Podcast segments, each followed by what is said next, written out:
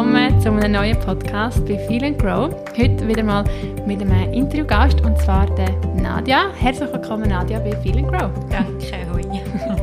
Mega schön, dass du dir Zeit ähm, nimmst für den Podcast. Ich selber habe dich ähm, ja, oder verfolge dich in dem Sinne auch auf Instagram oder bin selber auf deinen Podcast auch schon aufmerksam geworden als Hörerin und habe mich dort schon sehr abgeholt gefühlt. Und darum habe ich gedacht, das wäre mega cool, wenn wir zusammen etwas aufnehmen können. Aber vielleicht zum Vorne anfangen, hast du Lust, dich kurz vorzustellen, was du machst, wer du bist? Ja, sicher, sehr gerne. Ähm, ich heiße Nadja, ich wohne in Zürich, bin einerseits Mami von einem jetzt schon fünfjährigen Kind. Ich habe es fast selber nicht geglaubt, wie schnell die Zeit vergeht. Ähm, und andererseits bin ich ursprünglich Journalistin habe mich aber ähm, sehr beruflich verändert seit der Geburt von meinem Kind. bin jetzt ähm, Dula, also Geburtsbegleiterin, wobei ich muss sagen, dass ich mein Hauptfokus auf meiner Arbeit ist eigentlich in der Vorbereitung auf die Geburt als Dula. Also ich begleite schon auch Geburten, aber nicht ähm, jetzt jeden Monat. Mhm. Und andererseits bin ich Yogalehrerin und verbinde diese Tätigkeiten auch in meiner Arbeit. Ähm, ich habe einen Podcast, wobei der ist im Moment gar nicht so aktiv, mhm.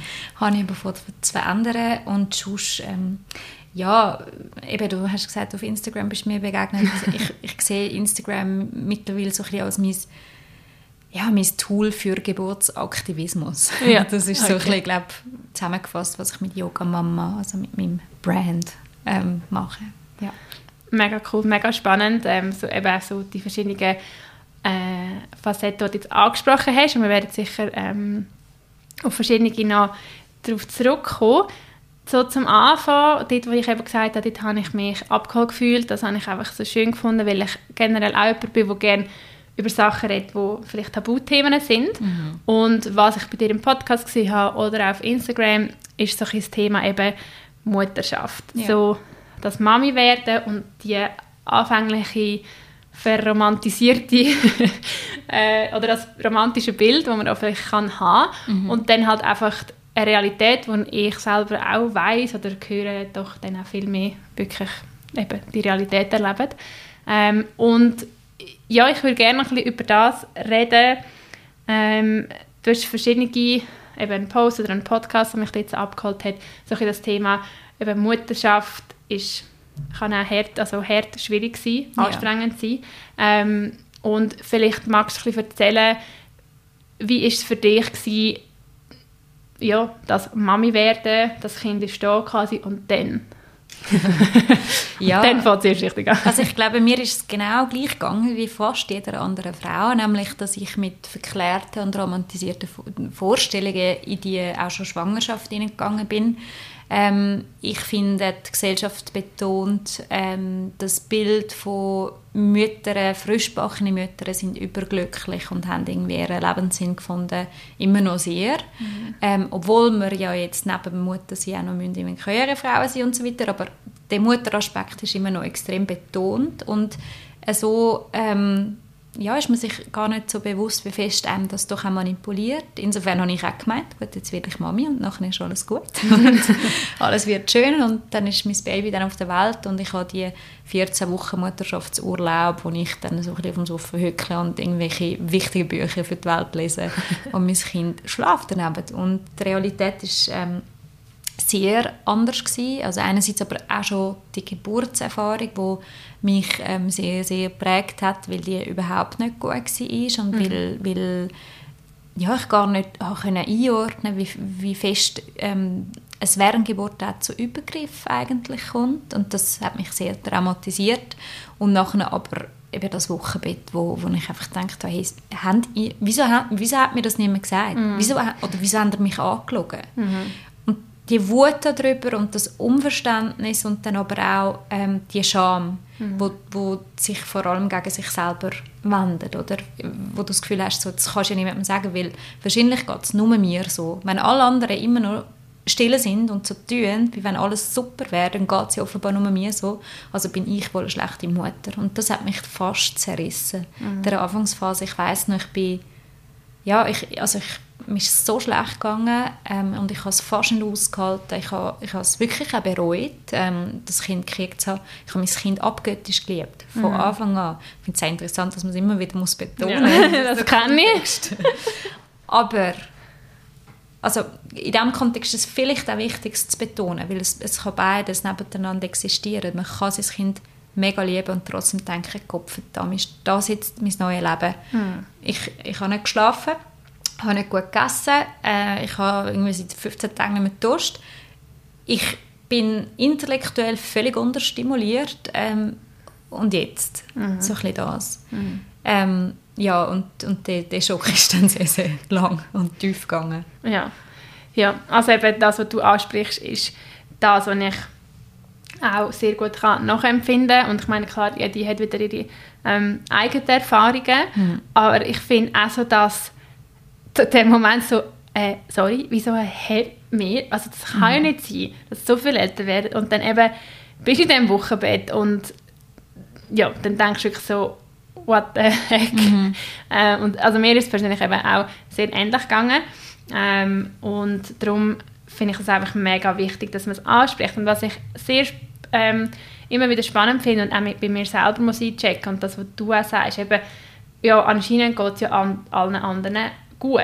Mhm. Und ich frage mich wie so ein bisschen, und ich merke, oder man will ja nicht Angst machen oder so, das ist wie so, frage ich mich einmal wieder, wo bin ich da selber so touch ehrlich, was ich schon das Gefühl habe, macht am meisten Sinn. Mhm. Und dann, halt, dann hast du eine Kollegin, die jetzt schwanger ist und sie ist auch so in dem hochjauchzenden Vorfreudegefühl auf das Wochenbett yeah. oder die Geburt. Und dann ist wie so, ich für mich auch sicher, oder ich finde es wie wichtig, auch ehrlich zu sein. Ich glaube, ich bin das auch wirklich, weil ich das auch immer erzähle. Yeah. Und gleich auch, eben, für gewisse ist es vielleicht aber auch eine, eine einfachere Erfahrung, denke ich, ein Stück weit. Ja. Oder? Also, wie gehst du das? Weißt du, was ich meine? Das, ja. So der schmale Grad von, hey, man muss doch über das aufklären, aber man kann eigentlich auch niemand so richtig vor oder kann man vorbereiten? Weißt, ich frage mich immer, kann man vorbereiten? Hm. Ich glaube schon. Also ich, ich habe mich mittlerweile ein bisschen radikalisiert diesbezüglich und ich glaube, dass es ähm, so ein bisschen ein Auswuchs von einem von Männern gemachten kapitalistischen System ist, dass Frauen ähm, vorgaukelt wird, dass sie ihre absolute Erfüllung in der Mutterschaft finden, mhm. um, um, dass wenn sie dort drin sind, sich auch aufzuopfern. Wenn man uns von Anfang an sagt, hey, der Job ist teilweise cool, wie, ich meine, in, jedem anderen Job gibt es gibt es ganz tolle Aspekte und nachher gibt es einfach noch ein paar Schattenseiten und man kann sich im Vorfeld rational überlegen, kann ich mit dem dealen, ist das der geeignete Job für mich. Mhm. Außer in der Mutterschaft. In der Mutterschaft tut man alles aufstilisieren als eben die heilige Aufgabe, das mhm. Aufopfern, die Liebe und so weiter, so dass wenn man nachher da kommt und merkt, oha, es ist irgendwie ja, einfach, einfach nicht ganz, äh, wie so der Ausschreibung war für den Job dass wenn man das dann laut sagen dass einem eben so viel Scham trifft. Das mhm. ist so stigmatisiert. Und ich glaube mittlerweile, das ist ähm, eigentlich Absicht vom System. Mhm. Weil sonst würden wir gerade in der Schweiz viel hässiger sein und viel mehr fordern, dass wir einen besseren Mutterschutz haben, dass wir schon vor der Geburt einfach nicht mehr arbeiten bis, bis zum, zum Abkrüppeln. Es hat jetzt gerade ein eine neue Studie gegeben, wo aufzeigt, dass Frauen in der Schwangerschaft ähm, die gleiche körperliche Belastung haben wie ähm, Tour de France ähm, Teilnehmer mhm. und äh, dass das der Körper an den Rand von der, von der Möglichkeit von der Leistungsfähigkeit mhm. bringt und das, das wird nicht gesehen. Das heißt dann immer, ja, bist du nicht krank? Nein, du bist nicht krank, aber du leistest Außergewöhnlichstes mhm. und dein Körper braucht ähm, Erholung. Und das Gleiche ist nachher in der Mutterschaft. Ähm, der Job, Mutter zu am Anfang, ist mehr als ein 100% Job. Und das ist, es ist nie gedacht, dass wir das allein machen müssen. Aber ähm, wenn das halt suggeriert wird, dass das alle anderen können mhm. und man nachher meint, ah, ich habe jetzt versagt, dann traut man sich nicht, hässlich zu werden. Mhm. Und man ja, man, man, nimmt den Kopf dann tief und macht einfach weiter, hofft, nach ein paar Jahren ist es wieder gut, verdrängt es vielleicht auch. Und was ich schon auch glaube, was du vorher gesagt hast, gewissenfalls leichter. Das glaube ich nämlich auch. Also ich glaube, gewisse Frauen finden dann mehr Identitätsaspekt in der Mutterschaft, wo, wo, wo sie auch glücklich macht und befriedigt und bei gewissen ist das weniger so. Mhm. Aber ich glaube, das Stigmatisieren und die Scham, die ist hauptverantwortlich, dass eben niemand wirklich darüber redet und mhm. dass man ähm, nicht anerkennt, dass es normal ist, dass es eigentlich allen Müttern zu einem Stück weit nicht gut mhm. damit geht. Ja, ja also ähm, mega viele coole Sachen, die du gesagt hast, die, ja, wo auch völlig Sinn machen. Und ich glaube, darum ist wie immer so, das, was am meisten etwas bringt, ist wahrscheinlich wirklich, wenn man wie auch sich selbst oder einfach die, die das erleben, wirklich animiert. Und ich meine, es ist ja grundsätzlich, vielleicht auch gerade in der Schweiz, eher schwierig, dass man so seine Gefühle mitteilt und ja. das redet, aber ich glaube, von dem her eben ist schon, wenn man wirklich auch eine Veränderung sehen in dem und für alle, die vielleicht jetzt das hören und denken, hey, ja, also eigentlich geht es mir schon auch so, aber eben, ich, ich fahre gerade die Schiene von mich, senke meinen Kopf. Wieso? Der Aufruf wäre ja wie, hey, redet darüber, erzählt und habt die Scham nicht. Ich glaube, das ja. ist schon, also aus meiner Erfahrung ist wie so gewesen, oder ich bin schon eher so der, der strahle Mensch und immer so, yay, happy face und dann, mir ist es super gegangen, meine Schwangerschaft ist gut gewesen, Geburt ist gut gewesen quasi und dann, ja, ich bin eigentlich ich weiß nicht, ein halbes Jahr nur am Brüllen gewesen und ähm, es ist für mich so, das hat ja eigentlich niemand auch gemerkt, oder? Mhm. Und auch für mich, ich bin so ein, schon dort ein mega reflektierter Mensch gewesen und eigentlich sehr eine offene Person, aber es ist mir noch nie und bis heute auch nicht, ich meine, mein Sohn wird drei im Januar und es ist für mich immer noch eigentlich das Schwierigste, zum offen anzustehen und zu sagen, hey, mir ist richtig scheiße gegangen, mhm so scheiße wie noch nie in meinem Leben, in den ersten eins bis zwei Jahren, wo mhm. mein Kind da war. Und, es ist, oder? und ich habe eben schon verschiedene Sachen erlebt und habe über alles geredet und alles und erzählt das an, aber es ist immer noch der schwierigste Teil für mich, um wirklich erzählen, mhm. weil es eben so, wie du auch alles gesagt hast, so krass, so eine Wucht an Erwartungen und eben so das Schamgefühl dann gerade aufkommt und das, und das eben das, was du am Anfang gesagt hast, aber weißt, ich liebe mein Kind gleich. Dass mhm. man das wie so eben muss wie sagen, weil eigentlich alle, die das ist wie so auch geben. Und ja, ich finde es ein bisschen, ähm, so die Awareness über das Ganze ist ja schon mega positiv, oder? Es, es kommt mehr, ich finde schon, also es kommt vielleicht auch darauf an, in welcher Bubble dass man sich befindet. Ja.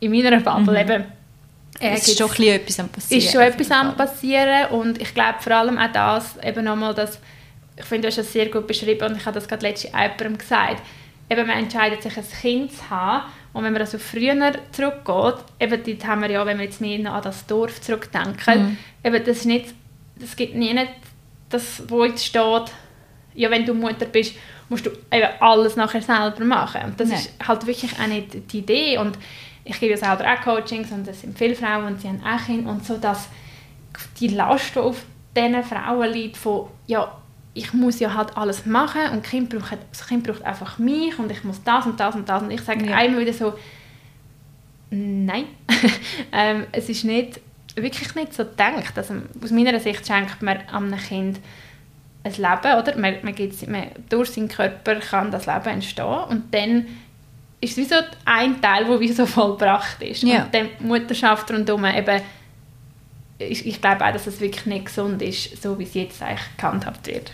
Ja, aber das ist halt das Problem. Ich meine, wir haben die ganz erschöpften Frauen, mhm. wir haben die mega... Ähm, die, auch die Frauen, wo, wo, wo dann vielleicht irgendwie ihre Frieden damit finden und sich da ins, ins System fügen, aber vor allem haben wir die erschöpften Frauen, mhm. wir haben die Frauen, die dann, bei mir kommen sie ins Yoga in der Hoffnung, einfach mal wieder sich, sich zu entspannen. Mhm. Wir haben die Frauen, die nachher eine weitere Selbstoptimierung abdriften und, und allerlei Bücher über, wie kann ich mein Mental Load managen und so weiter. Aber der Punkt ist, auch wenn wir, oder, wo die Frauen Unterstützerinnen dann sagen, hey, es ist nicht so gedacht, am Schluss sind sie eben trotzdem mhm. die Garsten, sorry, mhm. weil, weil der Druck liegt ja auf ihnen.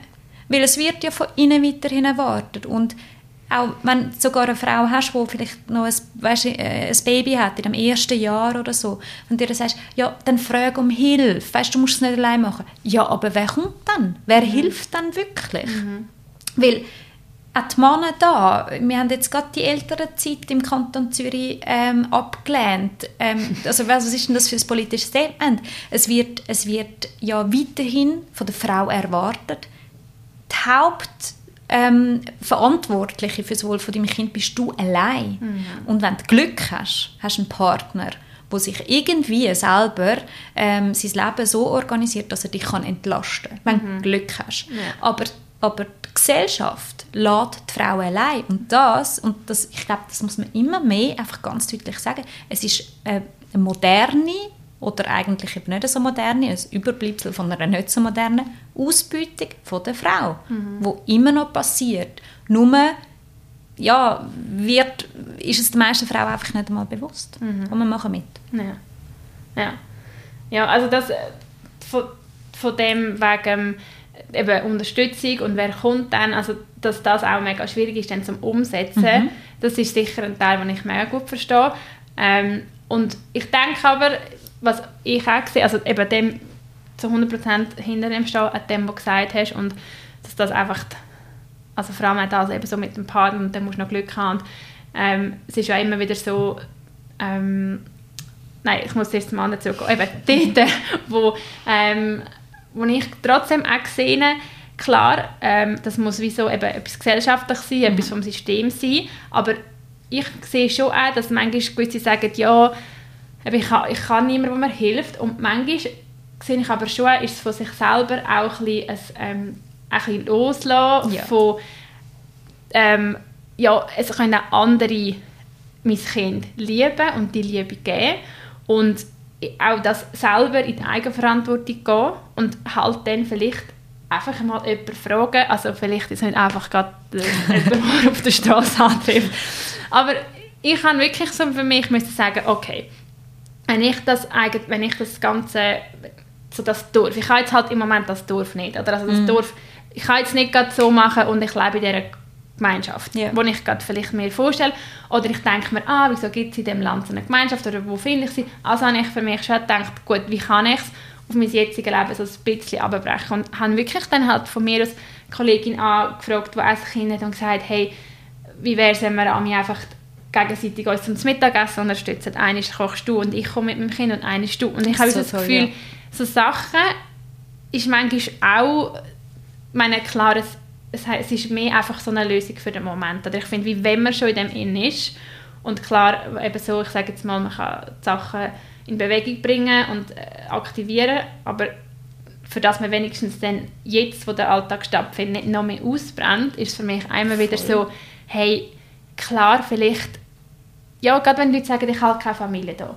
Sicher ist es nochmal anders, aber wenn du einfach Leute fragst und schaust, was darf entstehen oder auch selber sagen, hey, wie kann ich vielleicht irgendein Treffen organisieren mit Gleichgesinnten? Und das ist einfach wie so etwas, was ich finde, nebst dem, dass sich das natürlich muss völlig ändern ist es gleich so, was können wir jetzt wirklich machen, dass uns der Alltag ja. einfacher fällt. Absolut meine, so kleine Selbsthilfegrüppchen ja. sind, sind wichtig in einer Krise. Ja. Nein, absolut. Was, was ich dort wie finde, ähm, oder, oder einfach ein Gedanke dazu ist, ich habe das Gefühl, dass wenn du ganz am, am, am unteren Punkt von deiner Energie bist, dann fällt es besonders schwer, so Zeug dann anzureissen und, und zu organisieren. Ja. Dann braucht man fast Hilfe, dass das dann also ich ja. denke jetzt nur zurück an mich. Ich weiß noch, ich bin dort so in so einem dunklen, grauen Loch mhm. Alltag gewesen, wo ich einfach nur dachte, wie schaffe ich es, den Tag durchzukriegen ja. und nicht tot umzugehen.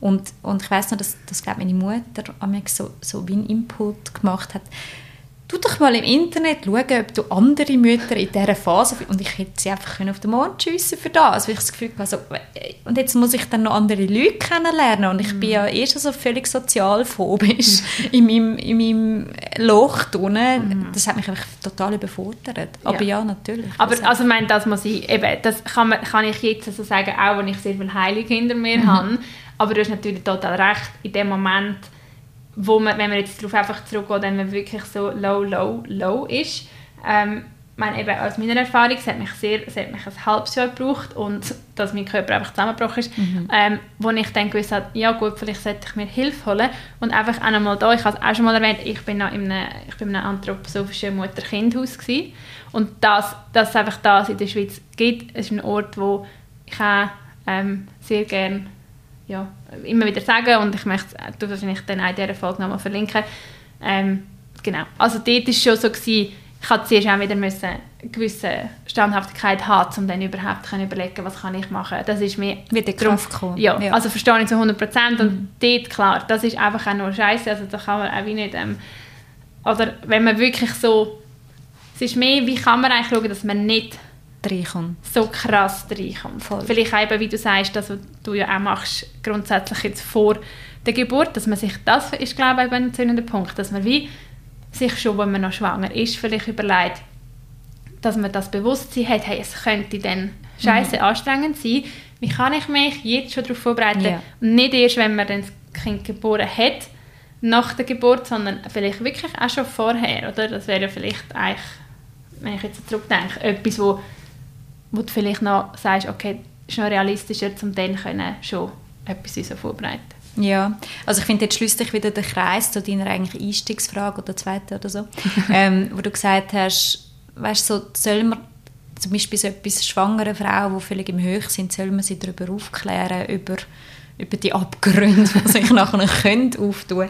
Und ich bin ganz klar der Meinung, ja, ja. also in meinen Geburtsvorbereitungskurs ähm, tue ich immer das Wochenbett ansprechen ja. und ich tue es nicht romantisieren, mhm. aber ich, tue, also, ich will auch nicht skandalisieren, ich will auch keine Angst machen, mhm. aber ich will, dass den Frauen bewusst ist, dass sich ihr Leben ändert, mhm. dass sich ihre Beziehung ändert mhm. und dass die Gesellschaft noch nicht bereit ist, dass sie wirklich gleichberechtigt bleiben und dass sie sich emotional wappnen müssen ich arbeite halt auch mega fest über den Körper, also sprich, ich, mir ist es wichtig, dass sie in der Schwangerschaft lernen, vor allem ihr Nervensystem kennenzulernen, zu spüren und dann je nachdem darauf einzuwirken, um dann auch ja, fähig zu sein, zu merken, hey, mein Nervensystem ist völlig am Anschlag und ich rassle da langsam in eine Erschöpfung rein und so weiter und sich dann hoffentlich mit gewissen Tools, die sie gelernt haben, dann wieder können aufbauen mhm. Ja, mega. Eben gut, wie du sagst, der, der Kreis, der sich schließt in dem Sinn oder auch wenn du noch mehr magst, ein bisschen von dem erzählen, von deiner Arbeit, ähm, eben von dieser auch ähm, geburtsvorbereitenden Zeit oder deinem, eben, du hast ja deinen Yoga Mama Online-Kurs. Mhm. Vielleicht noch ein bisschen zu dieser Thematik. Ja, ja, mega gern. Also der, eben der Yoga Mama Kurs ist eigentlich entstanden aus, der, aus dem Hypnobirthing, ganz mhm. klassisch, als ich angefangen habe, mich für die, die Arbeit zu interessieren, habe ich mich auch klassisch mit Hypnobirthing ausbilden lassen. Aber ich habe dann wie schnell gemerkt, dass die Techniken, wo, wo wo so wie standardisiert äh, an alle abgegeben werden, dass das bei vielen Frauen dann während der Geburt nicht so gut funktioniert. Und und als ich angefangen habe, auch über das zu schwätzen, haben sich mega viele Leute bei mir gemeldet und gesagt, ja, ich habe mich auch voll mit Hypnobirthing vorbereitet und ich bin mega, weißt, ready gewesen und ich, ich habe jeden Tag die Entspannungen gemacht und ich bin überzeugt gewesen, man kann sich nicht besser vorbereiten. Und dann ist die Geburt und sie war scheiße gewesen. Mhm. und ich habe das Gefühl, ich habe versagt. Und und mir ist es einfach, ich habe wieder auf den Grund gehen, also, wieso ist das so? Und durch meine eigene Krise, meine eigene Krankheit nach der Geburt, ich bin fest krank geworden, mhm. Autoimmunkrankheit, ähm, habe ich fest, fest angefangen Yoga zu praktizieren. Also ich habe auch vorher schon Yoga gemacht, aber einfach nicht so tief, nicht so mhm. ähm, angefressen und ja, ich habe irgendwie gemerkt, dass die yogischen Techniken extrem viel können mhm. und halt mega fundiert den Körper auf verschiedenen Ebenen aufbauen, nicht nur auf der körperlichen, sondern eben auch seelisch oder emotional, mental, je nachdem, wo es hockt. Und ähm, habe dann angefangen zu experimentieren und habe besonders, also als gutes Beispiel, also als das offensichtlichste Beispiel ist wahrscheinlich bei der Atmung. Ähm, ich habe einfach gemerkt, dass die, die standardisierten Atemtechniken, die zum Beispiel das Hypnobirthing anbieten, das ist, die sind in der Theorie gut, mhm. ähm, so mit dem wissenschaftlichen Hintergrund dahinter. Aber dann fehlt es an praktische Erfahrung, Erfahrungswert, die die yogischen Traditionen halt seit mehreren tausend Jahren haben. Mhm. Und ja, die Wissenschaft hat die Komplexität und Subtilität vom, vom Atem zum Beispiel noch nicht erfasst. Das heißt, also zum Beispiel, man sagt, hey, ein langer Ausschnuff tut den ähm, Parasympathikus anregen, das heißt Endorphin ausschütten, die dir helfen, gut zu gebären. Das stimmt in der Theorie, aber wenn du halt nicht richtig schnuffst oder auch ähm, im Verhältnis zu wie, wie stark dein Nervensystem gerade Zweig ist, mhm. ähm, zu lang ausschnaufst und falsch lang ausschnaufst, das heißt mit, mit, den, mit den falschen Atemmuskeln schaffst, dann nachher stimuliert es genau nicht den Parasympathikus, sondern den, den, den Fight or Flight und du tust eigentlich nachher dich in einen Geburtsstillstand hineinschnaufen. Mhm.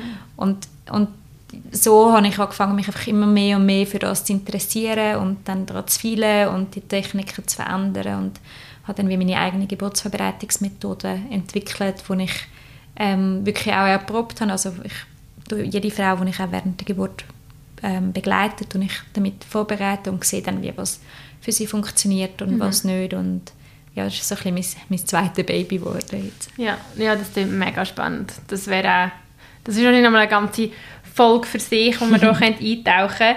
Ähm, aber der Kurs, ich habe jetzt vorhin Online-Kurs aber es ist, glaube mhm. ist es ein Online? Es ist beides, Aha. genau, richtig. Also ich habe einen Online-Kurs kreiert, wo mhm. wirklich alles, alles, alles drin hat. Also mhm. Also nebst äh, Theorie hat sogar auch einen, einen kleinen Kurs, einen separaten Kurs für die begleitende Person, wo ja. eben nicht die gleichen Sachen muss wissen wie die Frau, die gebärt und ja. so weiter. Ähm, und dann gibt es noch einen Live-Kurs in Zürich, wo einfach achtmal stattfindet. Also ich begleite die Frauen dann äh, zwei Monate, aber das ist ausschließlich für die Frau, also ohne Partner. Ja, okay. Mega schön. Mega schön zu wissen, dass es so etwas gibt, also für, ähm, ja, für alle, die ähm, das Gefühl haben, sie äh, möchten sich über das noch mehr informieren oder eben fühlen sich jetzt gerade mega angesprochen. Was ist so Webseite oder über Instagram oder wie findet man am besten die Informationen zu dem? Also wenn man sich will wirklich über das Angebot informieren ist meine Webseite äh, der beste Ort, das ist www.yogamama.ch mhm. ähm, aber auf Instagram bin ich grundsätzlich relativ aktiv im, ja. im Bereich vor allem über Geburtsaktivismus, also ja. ja. das ist sicher für die spannend, für die, die sich nur für Yoga interessieren, vielleicht nicht so.